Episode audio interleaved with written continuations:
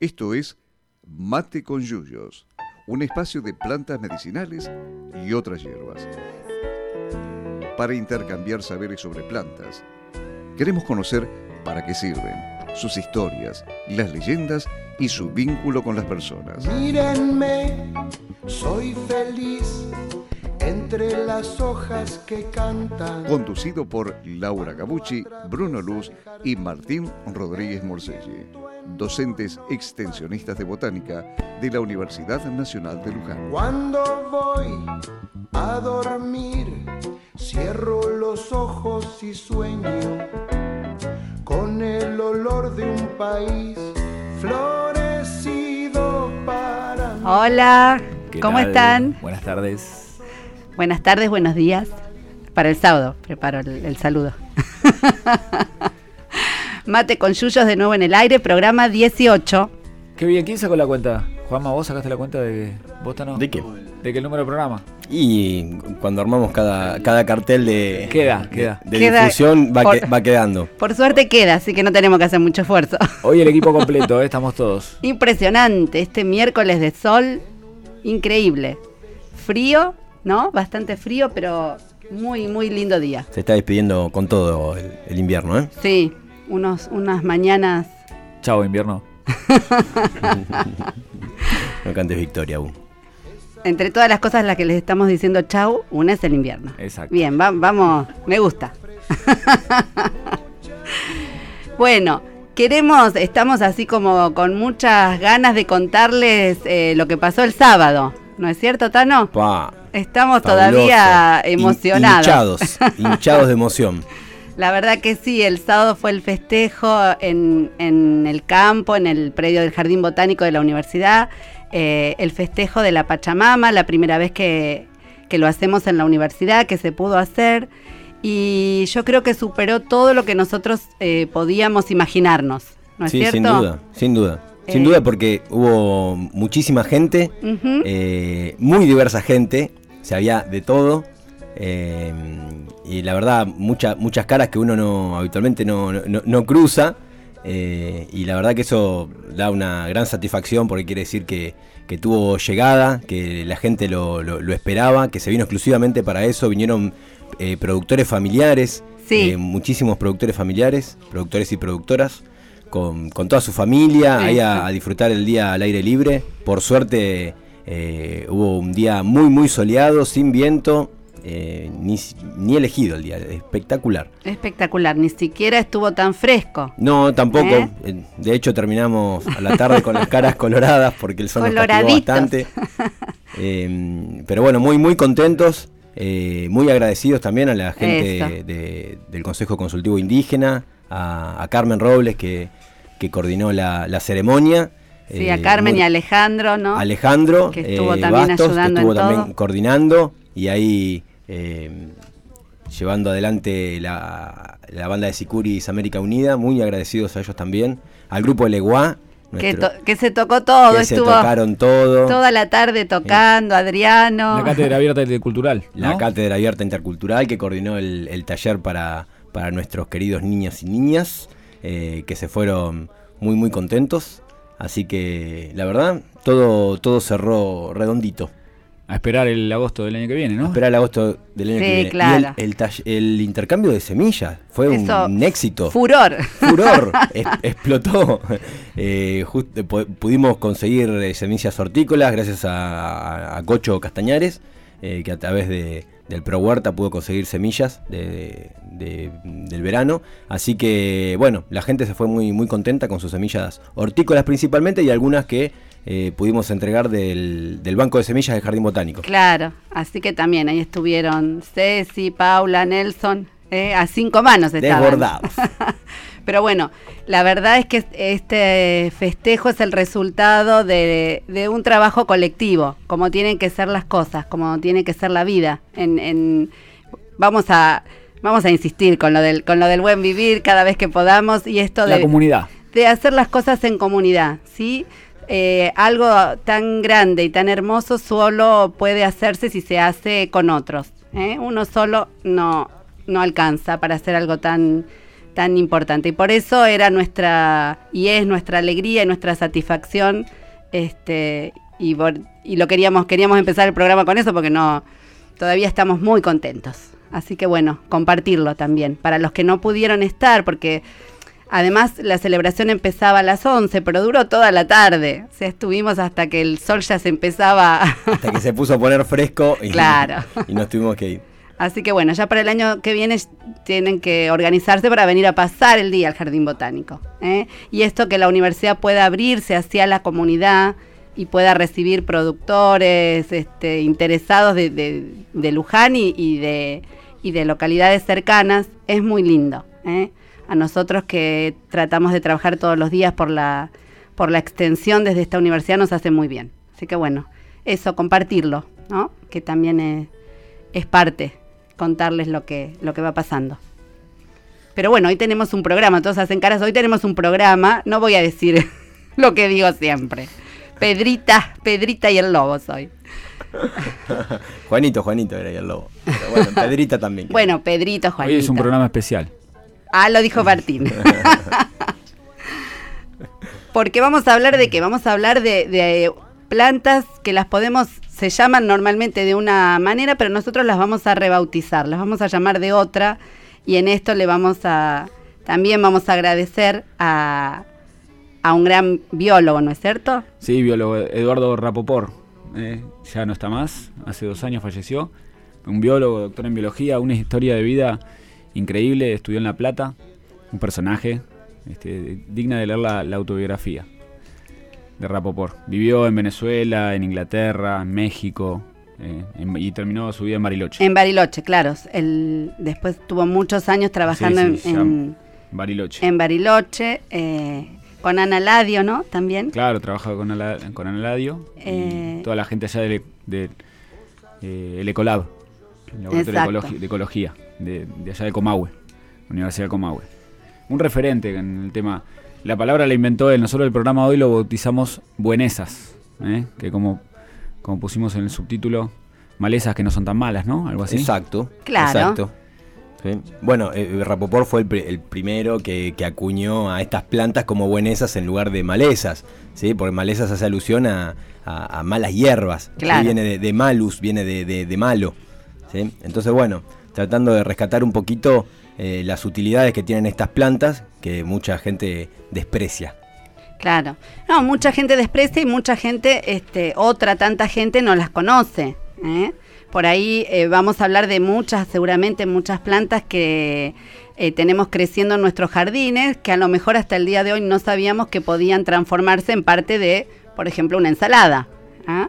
Entonces, bueno, por un lado hay un, un desprecio, pero también un desconocimiento. Sí, algo que, que vamos a tratar de implementar es el tema del Instagram de Botánica Unlu. Hay este, fotos, imágenes de muchas de las plantas que vamos a hablar hoy, porque también nos decían que hablamos de plantas y no las conocen, no saben cómo, cómo ubicarlas. Eh, acá Juanma, nuestro productor, eh, Sí, las fotos de las plantas que vamos a nombrar hoy están subidas en las historias del Instagram que es Botánica Unlu, que duran un día, pero igual están guardadas como historia destacada, así que pueden entrar al perfil y van a figurar como buenesas y están todas las plantas de hoy. Buenísimo. Sí, ahí Eso- en, en el Instagram también están las fotos del sábado. ¿eh? Hay imágenes y algún videito del sábado. Claro, si alguien quiere enterarse cómo fue, también está ahí accesible. Eh, otra, otra palabra con las que estaba pensando, con las que se, la- se las denomina por ahí a estas, a estas plantas, ¿no? Todas, eh, clasi- ni siquiera clasificaciones, denominaciones que hacemos los, los hombres, así de lo más arbitrarias, pero muchas veces se les... Sí, y sí, Martín hace cara porque bueno, él es el profesor de botánica y está con las clasificaciones, pero bueno. no, Ah, igual no. me río porque dijiste los hombres. Ah, somos los hombres. Sí, los hombres. Hoy estoy. estoy de violeta, estoy muy feminista. Y bueno. eh, no, digo que se las llaman eh, yuyos. Es otra de las palabras que por ahí eh, se emplea. Y buscando un poco, yuyo viene del, del quechua, yuyu. Y en realidad en quechua quiere decir hortaliza. Después es, esa. Se, se, desvió, digamos, el uso, ¿sí? A, transformarla en una planta que, que es una maleza que no sirve, que está creciendo donde uno no le conviene que crezca, que esa por ahí es, es otra de las definiciones de maleza. Pero fíjense cómo este, el- en quechua quería decir hortaliza, yuyo, ¿no? O sea que... Sí, en, por ejemplo, en, en México eh, se, se denomina quelites al grupo de plantas que son silvestres y comestibles y que se utilizan muchísimo. En, Claro. en algunos lugares, en algunas regiones, comunidades, todavía se usan mucho las plantas silvestres comestibles. No así, en- generalmente en algunas ciudades o lo que puede considerarse más moderno, eh, que tiene cosas malas. La modernidad tiene muchas cosas malas. Una es la pérdida de, de ciertas costumbres alimenticias. Claro, de hecho, Rapoport en su, en su libro, que ahora vamos a mencionar el, el libro bien, Sí. a ver si alguno lo quiere conseguir, quizás esté disponible en la, en la web, no lo sé. Eh, decía, bueno, obviamente que en México está, está muy arraigada esta, esta costumbre de comer, de comer hierbas, de estas, estas buenesas, ¿sí? Eh, en África también, e incluso en algunos países europeos como, como en Italia, hay hasta, hasta eventos, hasta jornadas de, de colecta de, cierta, de ciertas plantas para ser consumidas. ¿sí? Claro. Y uno también, cuando anda, si bien nosotros no tenemos esa costumbre, desgraciadamente, anda algún que otro, alguna que otra persona por, por la vida juntando, juntando estas buenesas, ¿eh? Yo me he cruzado eh, algunos, por suerte. Muy bien. Sí, lo que pasa es que eh, para vamos a dar algunas cifras, ¿les parece? Dale. ¿Quieren dar alguna cifra? No sé. eh, justamente el Ra- Rapoport en, en un el libro Malezas Comestibles, que hay dos, dos libritos chiquitos, hay un montón de libros de Rapoport, pero dos son emblemáticos, Malezas Comestibles de la Patagonia, uno de nativas y otro de plantas exóticas. Exóticas. Ujú. E indica que en, en dos momias encontradas en la Edad de Hierro, hace más de 3.000 años, en Dinamarca, tenían en el estómago 66 especies de plantas, de las cuales había semillas de 11 especies vegetales, todas que crecen en la Patagonia, Ah, en forma obviamente este puede ser natural, o pueden ser nativas, pueden ser exóticas. Sin embargo, ninguna de estas 11 especies de la Patagonia son consumidas. ¿eh? Allá en Claro. esa- por lo menos cuando escribió el libro Rapoport, que creo que es del 98, por ahí, 95, Y 2000. no sé, yo tengo el del Cono Sur, que es del. ¿Qué año? No dice. Pero por ahí. Sí, bueno, pero no creemos que la situación sea muy distinta. Eso, Mm. eso lo que lo que afirmaba también Rapoport es que eso da muestra de que nues- nuestros antepasados tenían una dieta más, más, más rica, más diversa que, que nosotros. ¿no? Eh, dice, por ejemplo, consideremos simplemente que lo que nos ofrecen las verdulerías y fruterías son solamente unas 20 a 25 especies, ¿sí? y en el mejor de los casos, en aquellas fruterías o verdulerías muy, eh, muy renombradas o muy grandes, pueden llegar a, a 50, pero no más que eso. ¿sí? Claro. Y dice que el comercio mundial, según la, la FAO, se realiza sobre la base de unas 110 especies solamente. Claro. ¿sí? Eh, siendo las más importantes el trigo, el maíz la- y la papa y otras, y las frutas más comunes. Y sin embargo, los etnobotánicos tienen registrados más de 17.000 especies comestibles. O sea, hay un abismo ahí entre 110 especies que, que sostienen la economía mundial a, a las 17.000 que eran que están registradas en, Sí, en los registros hay- etnobotánicos. Hay algunos otros cálculos que llegan hasta 60.000. las Claro, se- especies 60.000 las que, comestibles. las que podrían ser comestibles y que todavía no están en este, en este registro, ¿no? O sea, fíjense qué número tan chiquitito que manejamos nosotros. Sí, usamos 150. Menos Claro, del 1%. Menos del 1%. M- Muy, muy poco. comestible.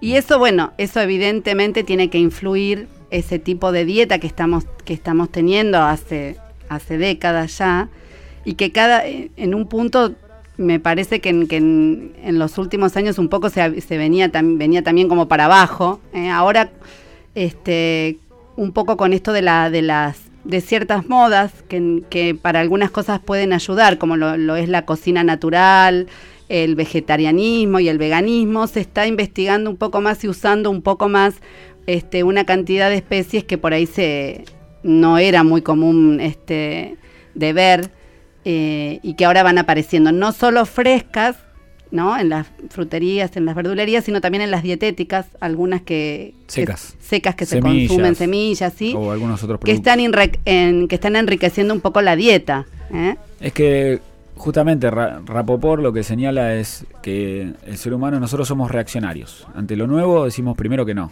Entonces estamos acostumbrados a, a comer con lo que hay, con lo que nos enseñan nuestros padres. Este, muy limitado. Y cuando vamos a la, a la verdulería, a la frutería, algún producto nuevo, alguna fruta, una chirimoya, algún kaki, por decir algo raro, no, no, no lo probamos. Entonces, este, no, no estamos abiertos a lo nuevo. Y por otro lado, es, es muy importante el tema de la preparación.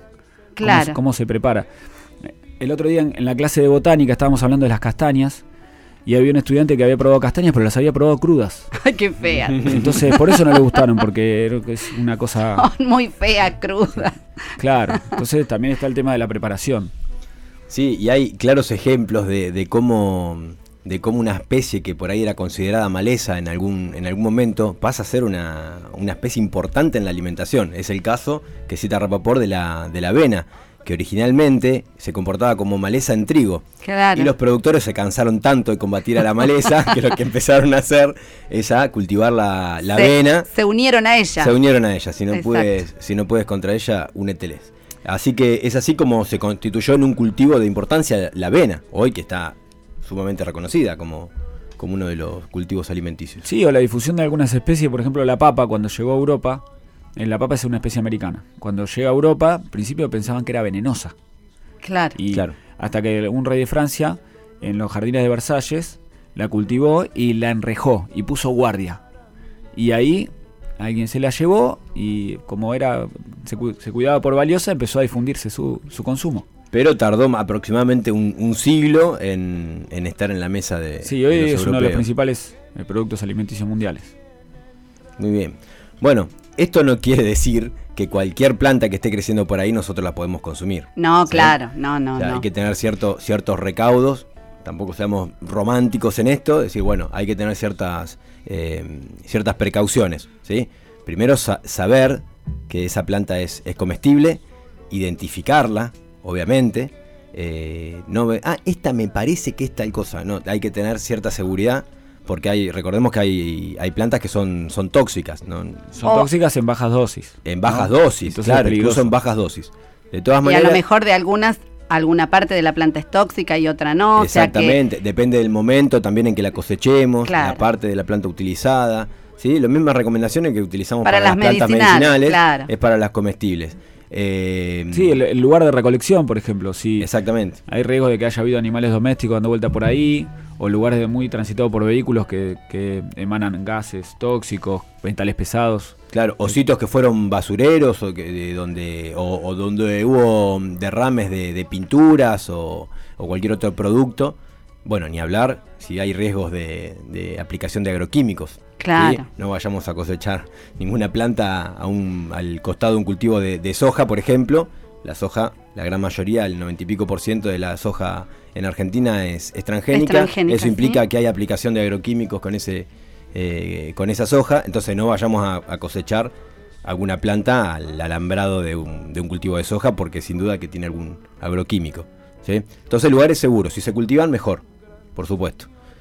Y de todas maneras, cuando uno consume una planta nueva para su, para su dieta, consumirla en, en porciones eh, Pequeñas. pequeñas, ¿sí? Porque todos los organismos son diferentes, entonces es un alimento nuevo al cual se tiene que, que- que adaptar. Entonces, con precaución hay que consumir porciones pequeñas y después pu- se puede ir aumentando. Sí, esperar, eh, por ejemplo, consumo. esperar dos o tres horas, a ver cómo, si tienen, tenemos alguna reacción adversa al- a esa ingestión. Eh, nos puede caer mal. Recordemos que como las plantas medicinales, cada persona es diferente y reacciona diferente ante cada alimento. Entonces, tal vez nos cae mal, otra vez no. Este, hay, que, hay que ir probando a poquito. Y algo, algo obvio que recomienda en su libro Rapoport, y que uno por ahí se le, se le escapa, eh, es que no, no, ingerir, no ingerir plantas así colectadas eh, o probar plantas ante niños pequeños. ¿sí? Claro. Porque el niño pequeño interpreta que cualquier planta se puede llegar a comer Claro. y entonces puede llegar a ingerir alguna planta eh, tóxica o, o alergénica. ¿sí? Entonces, bueno, tener ese recaudo también. Ah, y de no creer, esto, esto me causó gracia, no creer que porque la vaca, oveja o cabra comen, comen una especie, nosotros también podemos comerla, ¿sí? Y viceversa, no, y que- no que cualquier planta que eh, co- consuma el humano se le puede dar a los animales. Sí, lo mismo, por ejemplo, los pájaros. Los pájaros comen muchas muchas frutas que son tóxicas para nosotros. Claro, Eh, claro. Es un ejemplo. No Este, creerse ni vaca ni pájaro, ¿no? Ubicarse, centrarse en lo que uno es. Vamos a, a escuch- a escuchar una canción, Laurita, que sobre una habla de una planta. Y Eh, se la vamos a se la vamos a dedicar a Lucero. Ay, ojalá que esté escuchando, ¿Eh? Lucero. Si está escuchando, la hija de Adriano y Chela, que estuvo el, el sábado en el festejo y que nos pidió especialmente que pasáramos más canciones como las que pasamos el día en el que festejamos a los niños. ¿eh? Así que esta va especial, especialísimamente ¿cuál para es? ella. ¿Querés presentar el tema, Tano? Sí, es La Verdolaga, la autora es Totora Mompesina, ¿sí? pero está interpretada en este caso por eh, Magdalena Fleitas, eh, así que está dedicada especialmente para todos nuestros niños y niñas. Eso. Sembré, ay yo la regué, ay yo le canté, ay mi verdolaga,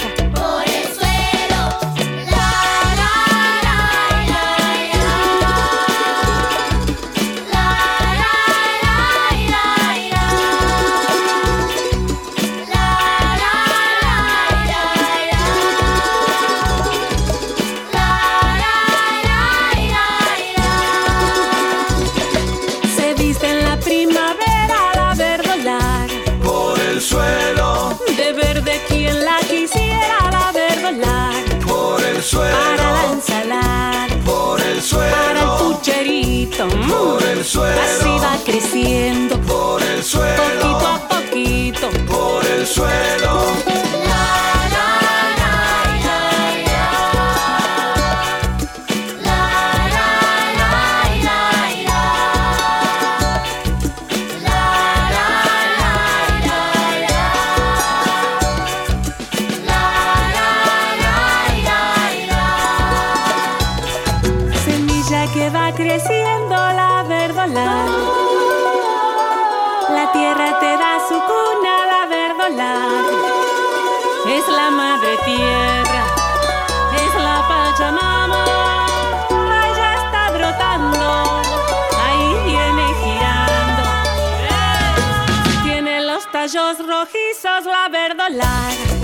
El suelo, Y las flores amarillas, la portulaca. por el Ay, la suelo, verdurita. por el Ay, suelo, qué linda asada. por el Ay, suelo, mis alberjitas. Por el Ay, suelo. mis calabazas. por el suelo, Linda zanahoria, linda. el suelo. Ay, los cebollines. por el Y suelo, las escarolas. por el suelo, Lechuga morada. por el suelo.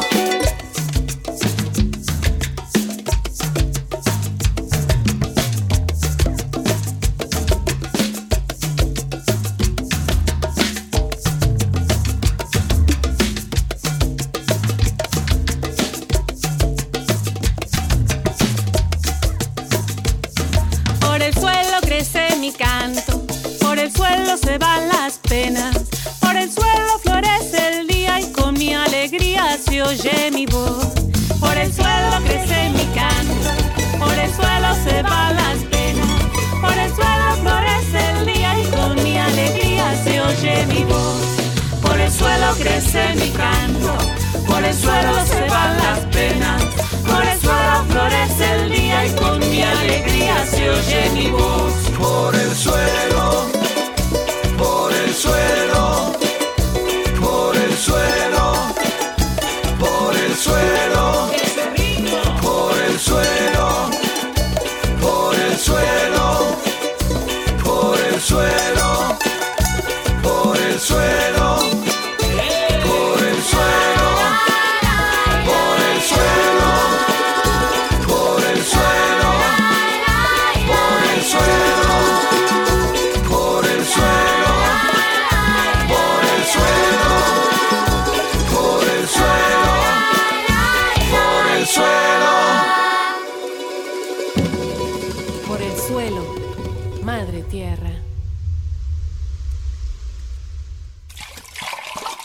Ya calentamos más agua.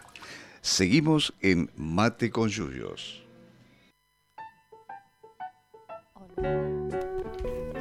Muy bien. La canción era La Verdolaga, ¿no es cierto? Qué lindo tema, me encanta. Mm, hermosa. Sí, de hecho ahí, ahí mencionaba la verdolaga para la ensalada, para el pucherito.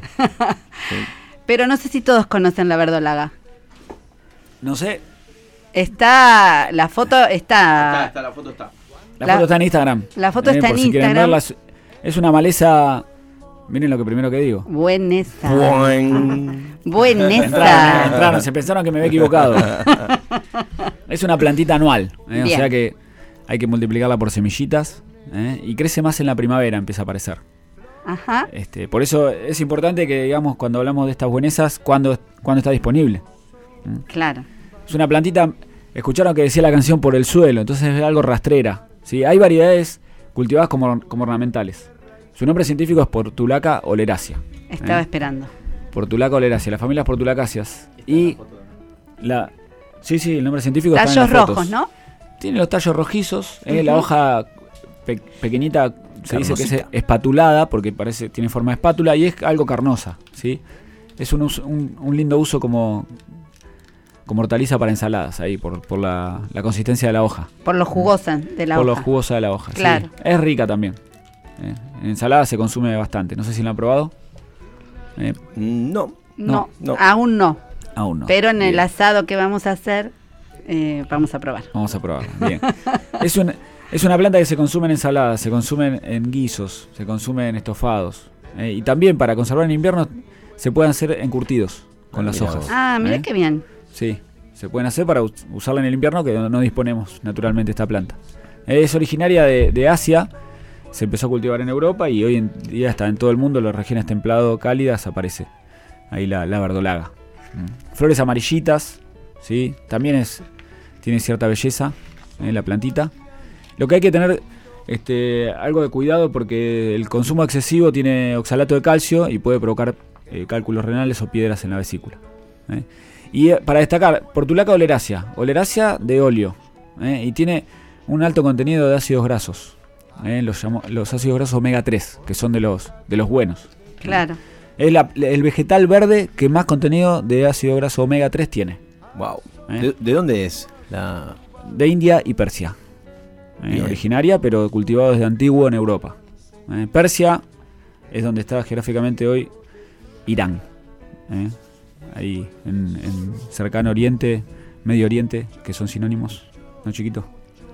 Sí, muchas muchas de estas plantas de las que vamos a hablar y las que figuran en los libros de Rapoport son, son exóticas, ¿sí? Algunas se, se constituyen en, en, problemas realmente porque son, eh, en ciertas condiciones son invasoras, eh, pero bueno, hoy no estamos para hablar de eso, estamos para hablar de, de sus, de sus bondades. Otra, otra plantita también eh, rastrera eh, es el mastuerzo, ¿sí? O ¿cómo Quimpe. Quimpe. Quimpe. Quimpe. ¿sí? Quimpe, que esta sí. es una planta nativa, ¿sí? De la familia de las, de las crucíferas o, o brasicáceas, ¿sí? A la que pertenece la- las mostazas. La rúcula. eh, la rúcula. El ¿sí? repollo. rabanito. Bien. Es Tienen, una- tienen sí, pican- picor, ¿no? Exacto, tiene un gusto particular, por eso mismo no a todo el mundo le, Le agrada. ¿sí? pero es una, una plantita bien, bien rastrera que empieza a crecer eh, en otoño, vegeta durante todo el, el invierno y florece con unas florcitas muy muy chiquititas en, Sí, una en- en primavera. ¿sí? Tiene la, la hojita, la hojita bien, bien dividida y se la suele encontrar en prácticamente en cualquier, en cualquier En lugar. cualquier lado, ¿sí? acá en, en la subida de la escalinata del Escalabrín Ortiz, en los canteros que hay ahí, pelados, está el más tuerzo. Ahí el Claro. quimpe. ¿eh? Y eh, el nombre científico, me estoy ol- olvidando, Oh, eh, no. no, por favor. Eh, le, Lepidium didimum, ¿sí? antiguamente Coronopus didymus. ¿sí? Exacto. Para aquellos que Bien. dicen, eh, pero no era Coronopus, sí, era. Eh, esto también se puede comer fresca o se puede comer como eh, cocida, ¿sí? como una verdura de, de- de hoja. Y se le agrega sopas, ¿no? Se le puede agregar a Sí, sopa. sopa. Es, eh, Bueno, Elba, que es la promotora de salud acá del, del- del Centro de Salud de Parque Laza, nos, con- nos cuenta siempre que ella consume quimpe. ¿eh? Ujú. Lo comía de chiquita y consume quimpe que, que encuentra por ahí. sí, ese. mi abuela lo, lo usaba en sopas, por eso ya me lo acuerdo. Bueno, y también dice que como condimento, por ese sabor particular que tiene, también se lo puede usar. Incluso para saborizar mayonesas. Claro. Eh, es una plantita anual, pero lo que tiene que una vez que se, que se instala, eh, se, se resiembra sola. Eso. Sí, ahí cons- conseguir las, encontrar las semillitas es bastante difícil porque están bastante ocultas. hay un, hay un libro altamente recomendable, Plantas Alimenticias No Convencionales, de Brasil, que es de, de la editorial del Instituto Plantarum de San Pablo, que tiene unas ediciones impresionantes. Este libro tiene, aparte de eh, la identificación de la planta con, con muy buena fotografía, recetas. eh, de las plantas. Acá figura, por ejemplo, el, del, del quimpe o más tuerzo, lo llaman mentruz mm, en Brasil. Hay eh, buñuelitos, risotto de mentruz y un estofado de mentruz con jabalí. Mira vos, mirá vos. De recetas. Es muy rica en proteínas, ¿sí? Tiene cerca de un 30% de, de proteínas, así que altísimo en la hierba seca. Así que bueno, otra plantita para tener en cuenta. Muchas, Ah. muchas de estas plantas, ahora que, que el Tano dice es muy rica en proteínas, muchas de estas plantas que nosotros hemos dejado de, de consumir o que, bueno, algunos este, nunca las, las, las conocimos, eh, tienen calidad nutricional por ahí mucho mejor que plantas que estamos muy habituados a, a tener en nuestras mesas, ¿no? Así que también, digamos, por un lado son plantas que están accesibles porque la muchas de estas crecen, como decíamos, en los jardines. Por el otro lado, nutricionalmente son incluso superiores a las que tenemos que ir a comprar este, a las verdulerías. Sí, además si crecen de forma natural, que tenemos cuidado de las precauciones que mencionábamos más temprano, eh, es un es recontra natural, orgánico, ¿no? Un alimento Claro, orgánico. exactamente. Eh, apenas hay que quitarle la tierra, lavarlos un poco y, y ver cómo nos gusta comerlas a cada uno. ¿eh? Claro. Una... ¿Vos sí. tenés alguna? No, no sé. Y yo quería... des- de- eh, me ¿Qué querés hablar, Laurita? Me parece que es el momento de mencionar al diente de león. El Porque, diente de león, por supuesto. porque estoy segura de que la van a conocer la mayoría de los oyentes. El famoso panadero. el famoso panadero, ¿sí? Que tiene muchísimos usos, porque un uso es justamente poder a- arrancarla, pobrecita, ¿no? y soplar y pedir los deseos. Ese es un buen uso, sobre todo cuando uno es niño, niña. Pero además es una planta que puede ser consumida como, mm, eh, por un lado, como verdura de hoja, ¿sí? Las, las hojas que tienen un cierto sabor amargo eh, pueden consumirse frescas en ensalada.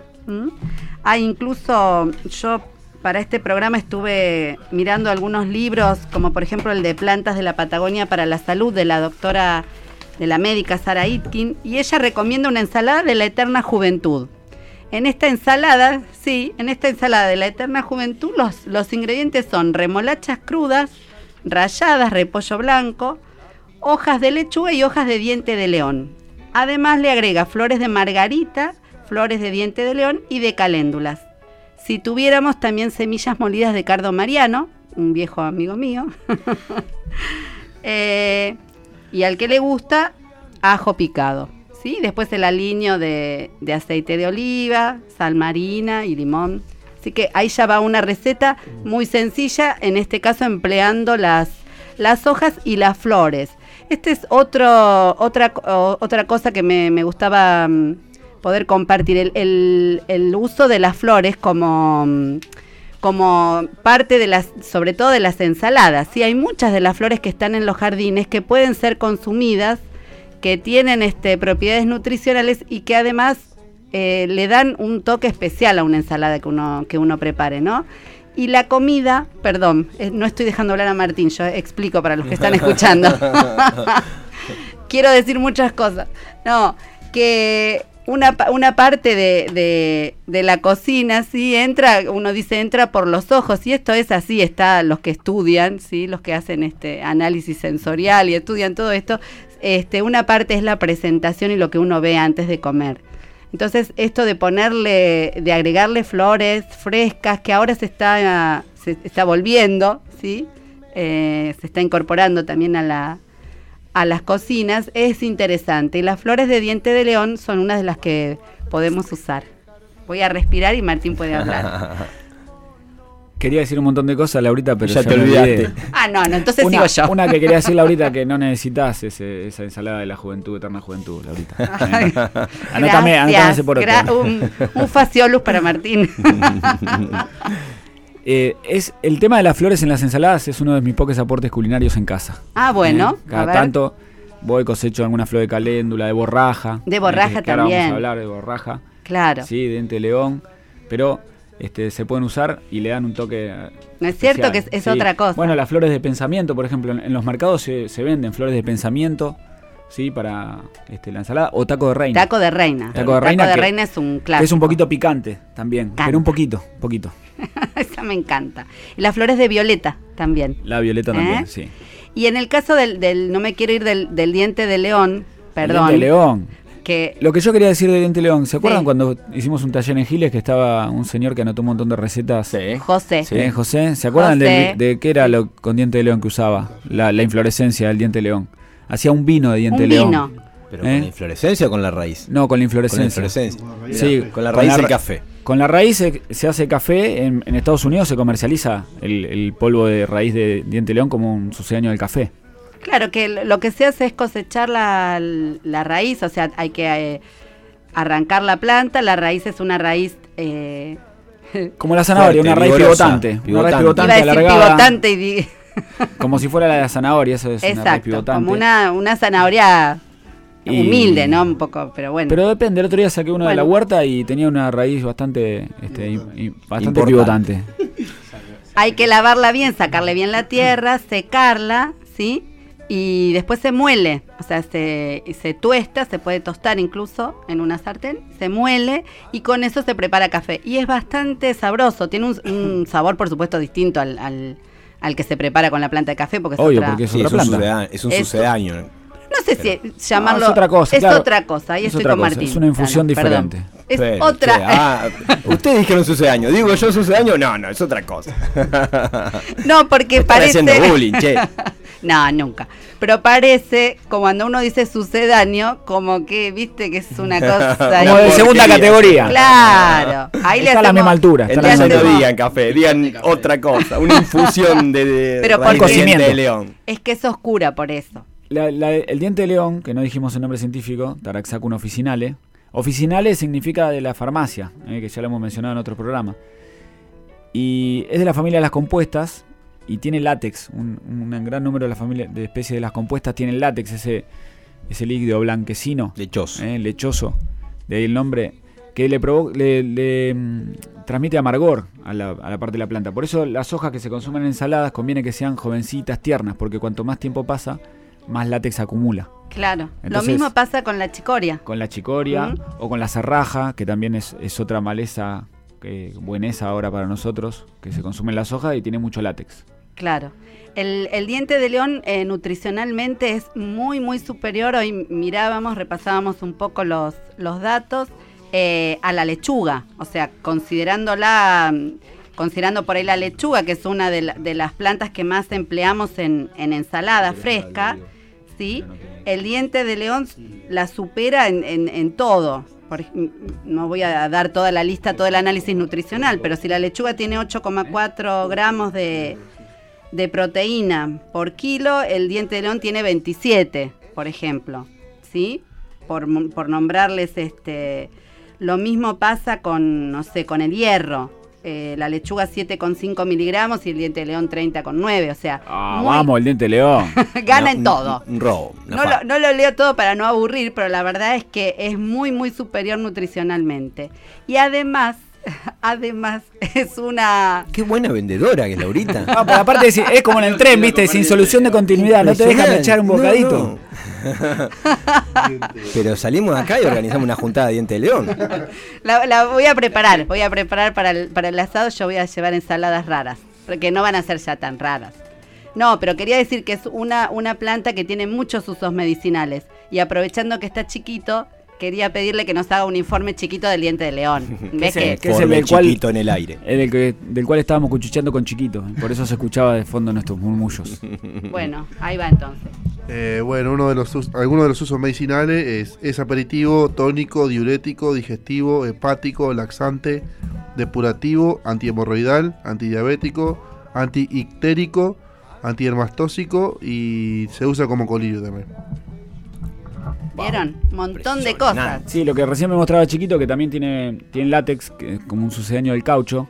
Eh, durante la Segunda Guerra Mundial había otra especie del mismo género, rusa, que se estudió para reemplazar al caucho natural, para poder tener- contar con caucho para todos los este, materiales bélicos eh, de, de esa época, que hacía tanta falta. Mirá vos. O, sí, otro taraxaco, no recuerdo Otro taraxacum. Bueno, pero Bueno, la especie. ¿Querés decir algo? Sí, pasemos de especie. Hubiésemos hecho una exclusiva de diente león.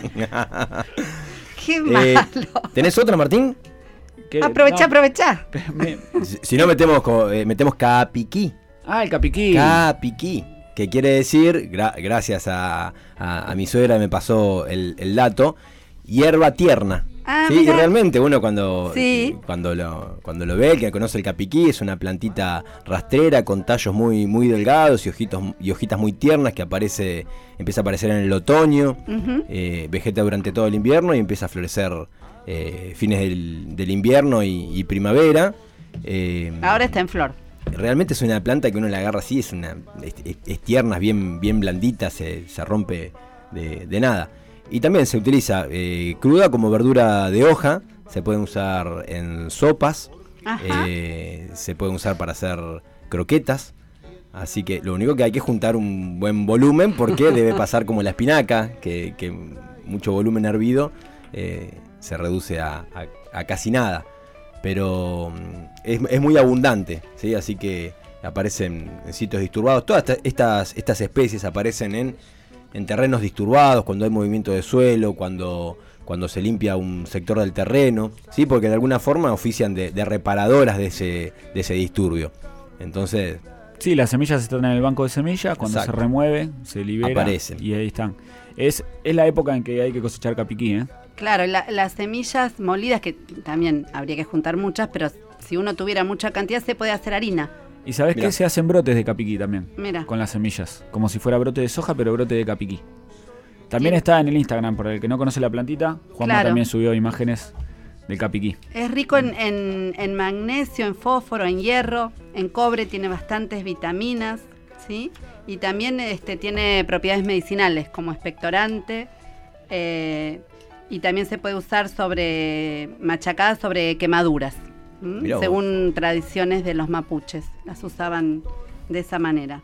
Así que eh, muchas de estas plantas comparten, ¿no? Los usos alimenticios y medicinales Claro, también. En realidad es una, espe- es una especie de Europa y Asia, pero que hoy, hoy Está por hoy es está como- naturalizada en todo el globo. Pasó a ser cosmopolita. ¿sí? Es una especie mm, eh, anual. El nombre es, es Stellaria media, ¿sí? de la familia de las cariofiláceas. ¿sí? A la que pertenece también, ¿quién? El clavel. El ¿no? clavel. ujú. Para que se ubiquen ahí en qué, con, quién se, con quién se junta eh, el capiquí. Yo estaba en la palmera, pero es del clavel. la- la- Sí, sí, estaba pensando que tienen nudos engrosados, hojas opuestas, ¿eh? Características vegetativas. Que pueden De la ustedes- familia. Señora, usted puede mirar. Señor, a- señora. Y acá, Al y- y- momento y quiere de- que les pase una receta de sopa de, de capiquí. Dale, Ah, por favor, bueno, Dano. dale. Bueno, dice que hay que juntar, bueno, un buen, buen volumen de capiquí. Acá dice dos, dos ensaladeras, ponerlo ¿Ensaladera chica o grande, Tano? eh, del tamaño que, depende del tamaño de la familia. ¿sí? Eh, con unas tacitas de, de agua, darle un golpecito de, de hervor. ¿sí? Por, otro por otro lado, eh, rehogar unas cebollas, puede ser manteca, en, en aceite, en grasa, se le puede agregar panceta también, pero bueno, si se quiere hacer livianito. ¿eh? Eh, bueno, y a eso se le agrega, se le agrega el, el capiquí cocido, picado. Em, se puede agregar, a ver qué dice, alguna algún poquito de crema o de, o de leche. Y eso se licúa bien. Se puede condimentar, se pueden agregar algunas hojitas de, de- de apio o algún condimento que uno, que uno desee. ¿Sí? Se, se licúa y después se filtra porque quedan unas fibritas ahí que son medias molestas eh, a la hora de tomar la, la sopa.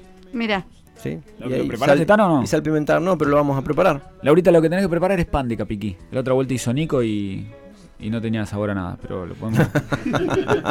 Eh, Nico, Nico trajo, pero él, él mismo dijo que no tenía sabor a nada. no, Hay voy que- a preparar porque Démosle la revancha al pan de capiquí. vamos a darle la revancha. Sí, a mí me encanta hacer panes y Por eso, probarle. por eso. Mira, acá también dan eh, recetas de croquetas, de capiquí, de diente de león y de lengua de vaca. Mira, En el libro de Rapoport.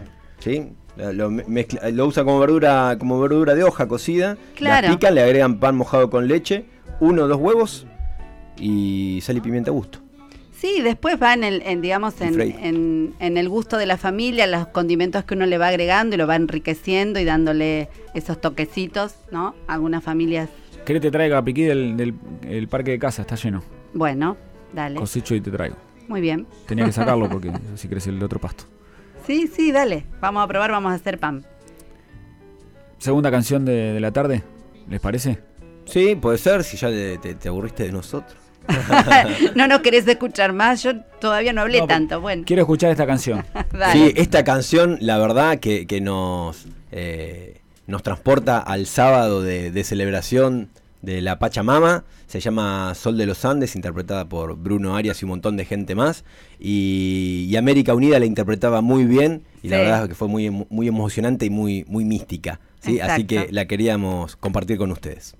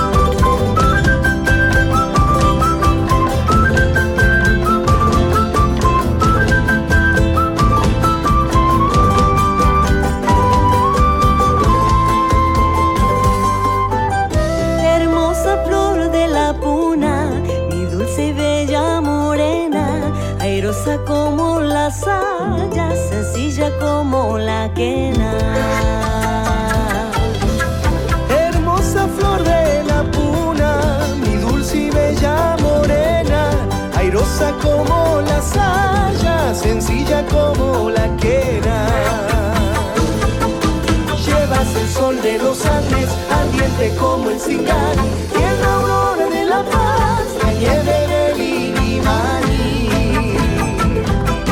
Llevas el sol de los Andes, ardiente como el cingal,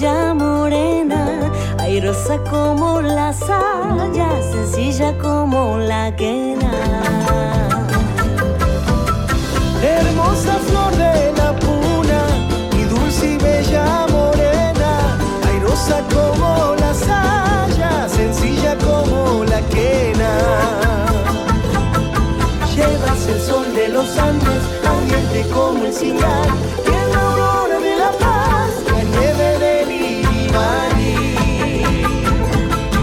Llevas el sol de los Andes, ardiente como el cingal,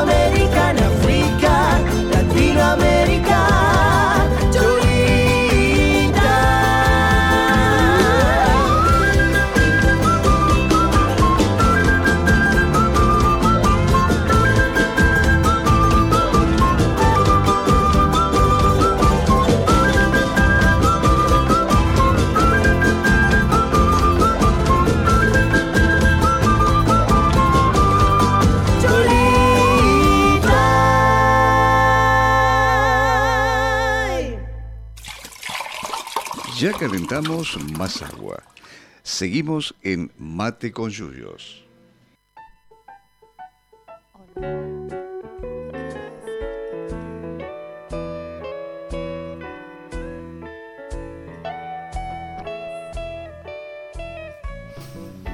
Acá estamos de vuelta. ¿eh? No podemos parar de reír porque Laurita habla como si estuviera al aire hasta cuando no está al aire. Bueno, ¿eh? Pero bien, Laurita, bien. Bueno. No, pero No, además, no, no. además venimos una seguidilla porque presentamos un tema que no era el que queríamos poner. El título estaba bien. El título estaba bien, la canción estaba bien, es hermosa, pero en realidad queríamos escuchar. eh, No fue el que se cantó el sábado. Malcu, claro. Bueno. claro. Igual eh, está muy, Muy linda, muy linda canción. La Sí, pasamos sí. el. El próximo, no, el próximo, no, después hablamos del próximo. Claro. No vamos a estar nosotros, así que la- los chicos Que elegirán- hagan lo que quieran, el- el- que pongan la canción Lo que, que quieran. sí es que qué suerte que pudimos eh, poner bien el aire acondicionado acá, porque estaba pegándome el aire caliente y ahora se nota que está el aire frío bien, ¿eh? Sí, debe ser eso, el calor me afecta Claro. un poco. Puede ser. Mucho violeta y, Mucho y violeta poco aire. y poco aire. Eh, tenemos pocos minutos y muchas plantas. Bueno, pero nos quedamos hasta las 4. sí, nos quedamos. Quique no tiene problema, ¿eh? Quique firme. Y dice Pobre que vos tampoco tenés problema. No, yo puedo estar hasta las 8, no, bueno, no importa. No Bueno, tengo, tengo. Bueno, otras, otras. Otra planta, eh, vamos a hablar de la borraja que Mariano acaba de, de mandar por Instagram. Ah, Eh, nuestro bien. amigo Mariano, que la madre, la madre, la suegra, ¿quién es? La madre. no, la madre mamá. hacía dijo, ravioles Mariano de borraja Sí. y Ensalada de verdolaga y otra más que no. Ensalada de verdolaga y otra más. Bueno, la otra más puede ser cualquiera de todas las que estamos hablando. Hay más tuerzo. Más tuerzo, Bien. mirá vos. Borraja. Bor- borraja, bueno, Laurita mencionaba que eh, hay plantas que se usan sus flores para, para adorno. Bueno, la borraja es una, es una de ellas. ¿sí? Se puede utilizar para las flores para ensaladas, que le, le imprime ahí un, un- un tono estético particular. Y, mm, pero además se las puede. Se les puede poner azúcar, ¿sí? Se las puede pintar con, con manteca y azucarar y dejar secar sobre un. sobre una, una tela porosa tipo mosquitero. ¿Sí? Y, Qué canchero. ¿no, Sí, Con no, no, azúcar pero- yo las he hecho con clara. Ah, también. Con clara y azúcar se hace una especie de escarchado de las flores. Entonces Qué quedan. Sí. Quedan este para usar para decorar después Claro. alguna torta, algún postre, uno las tiene. En vez de flores hechas eh, con pastillaje, que se llaman, las que se compran en el en la en las casas de, de decoración de tortas, Ah. sí, estas son naturales, pero bueno, uno las puede tener ya preparadas. ¿Mm? La borraja es una planta anual y ahora está en plena En floración. plena floración. Es invernal. Muy visitada por, por insectos, especialmente abejas. Abejas, Sí. abejorros. Eh, tiene una florcita celestita, es lo más común. También Muy linda. Está en de- Instagram. Rosaditas, está en Sí. Instagram, sí, la imagen. eh, Azul hay una variedad blanca. eh, Es una especie hortícola. eh, En España, en Italia, se cultiva como hortícola. Es originaria de allá. Se aprovechan principalmente las hojas, ¿no? Como verdura de, Las de ho- hoja. Sí, y eh, se consume como hay que cocinarlas porque pincha un poco. Pincha, tiene, tiene unos pelos en, en la epidermis que pincha. Y también tiene como unas areniscas. En casa cuando la, la- la cocina Vero la pasa por la minipímera. Aparte de dar un primer hervor, después se la pasa por la minipímera para romper bien toda la arenisca. Ah, mira. Porque si no después cuando la comes te, te da la sensación de que estás mordiendo un granito de arena a veces. Ajá. Yo la mezclo con, con acelga. O con, No, en- O con espinaca. o con espinaca. En casa Claro. tarta de, de- de borraja con ricota Claro. va como trompada. Por suerte está Vero en casa, ¿no? Yo si no, no, no sé Claro. qué haría. Y bueno, los ravioles también. La abuela de Vero hacía ravioles de borraja. Es este, bastante utilizada. A- además como ornamental es muy, es muy linda. Sobre todo cuando está en, en floración. Porque tiene el, el follaje ahí tiene un- unos tonos medio, medio grisáceos justamente por eso, por esos pelos que tiene. Y la flor con un lila, lila, ¿no? Ahorita, corregime cualquier Celeste. cosa. ¿Celeste? ¿Lila? Eh, Pará, pará, Bueno, pará, pará. En, eso- en esos tonos, en, en esos tonos. Muy linda, muy linda. Póngale el eh, color que quiera. Eh, pero ahora vamos a, mirar la descripción botánica. Eso no quiere decir que el botánico que la describió Bueno, no. No, sea claro. daltónico, pero- Las de casa son celestes. Bien, las de casa son lilas. Bueno. bueno, pero es una planta también que una vez que se instala se, se resiembra.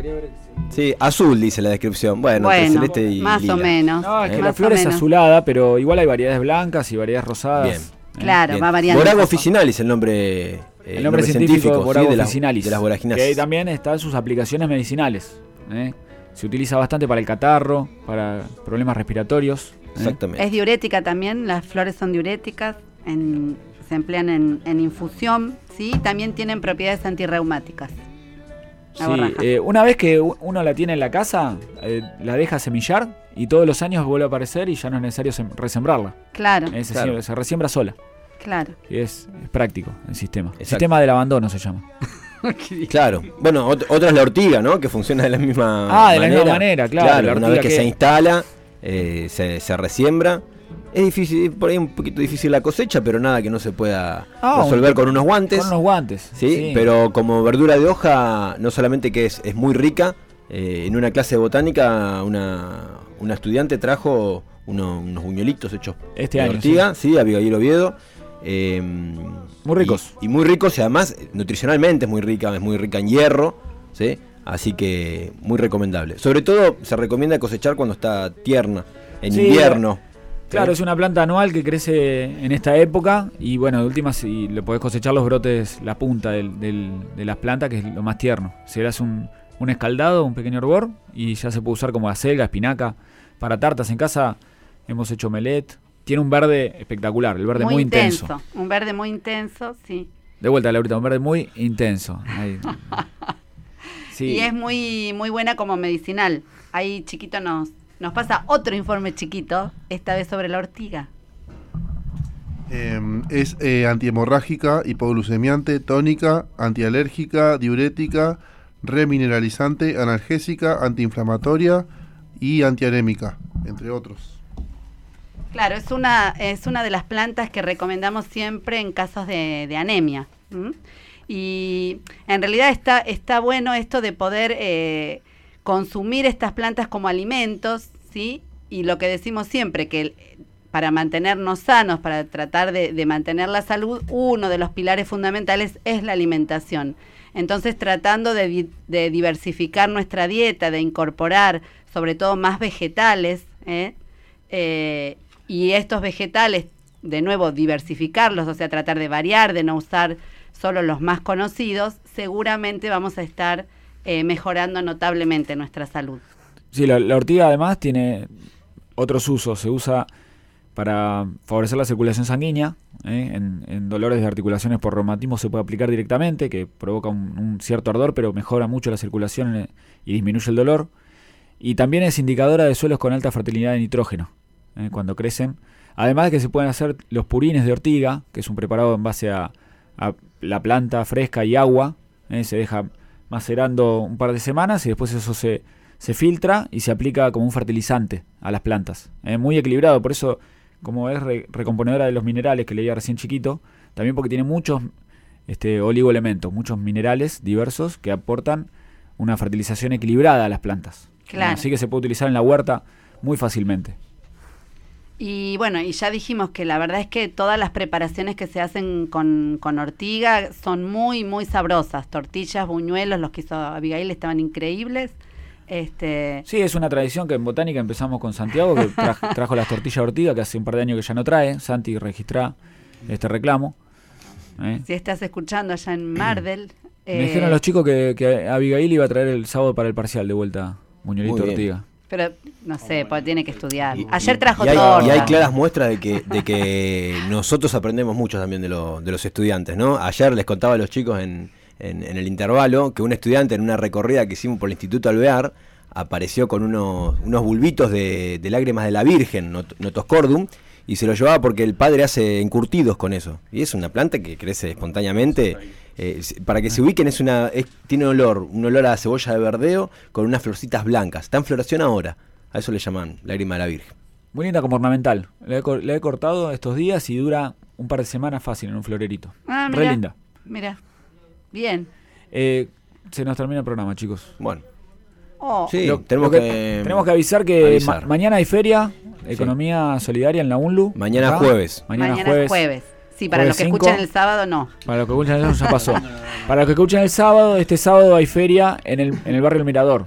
eh, Sí, ahí en la Sociedad Fomento. Eso. Sí. Eh, durante la mañana, de las 9, 10 hasta la 1 o 2 de la tarde. Cada vez está más completita la Sí, feria, la muy última linda. vez que fui estaba Qué muy, muy linda. había de todo. Sí, sí, Buenísimo. la verdad que sí. Sí. Eh, Próximo y programa. pro- el próximo programa iba a ser un programa especial. Lo tenía que decir. Porque van a estar a cargo el team joven del programa, ¿no es cierto? Sí, vamos a estar al mando acá del barco. eh, y el tema va a ser eh, plantas condimenticias. Vamos a ponerle un poco de picante al asunto y Qué- sabor. Qué buen tema. Así que nos van a estar escuchando a nosotros, lamentablemente, para algunos, o mejor para otros. Pero vamos a estar nosotros. Y porque nosotros no vamos a estar. No- No, no. nosotros Nos vamos a la Nosotros jornada tres, de botánica. Ponemos Eh, cara de En sacrificado. el país, son en el país, en el país, en Tucumán. Eh, vamos a estar una semanita afuera, pero quedamos, ¿qué- ¿cómo nos cubren las espaldas los chicos? Me quedo re Sí, tranquilo. gracias. Gracias por, por quedar a cargo y nosotros por- allá este, Vamos a estar haciendo, botaniqueando. botaniqueando en las 37 jornadas argentinas de botánica en, en San Miguel de Tucumán Sí, Con- presentando nuestras actividades de, de extensión, de de investigación. Investigación. Ujú. Eh, así que este, los esperamos también en Tucumán si quieren ir. Si alguno quiere ir a Tucumán, vamos a estar allá. Capaz Vamos que, a subir fotos al Instagram de capaz que Botánica. po- hay Sí, alguna vamos a radio que podamos hablar. ¿no Vamos a habrá? buscar una radio ¿Alguna abierta. radio para, abierta sí, sí, para, para hacer en. Yo un, un ratito. A mí- Pero no se queda- nos ocurrió transmitir de allá. Me quedan varias plantas para hablar, pero bueno, nos quedan para Otro programa. Podemos, hacer vamos a hacer. dos. Vamos a hacer buenesas dos buene- porque buenísimas, podemos hacer. bu- buenísimas vamos a hacer. Eh, podemos mandar un audio desde allá también o hablar un ratito. ah, Un claro. poquito. bueno, No, no. El, el condimento de las empanadas tucumanas podemos hablar. Bueno, gracias por escucharnos. Gracias, Eh, se fue este programa 18. Y bueno, Qué vamos rápido. por el 19. hasta la próxima. Hasta la próxima. Bueno, gracias. Esto fue Mate con Yuyos, un espacio de los proyectos de extensión de plantas medicinales del Departamento de Ciencias Básicas de la Universidad Nacional de Luján, conducido por Laura Gabucci, Bruno Luz y Martín Rodríguez Morcelle.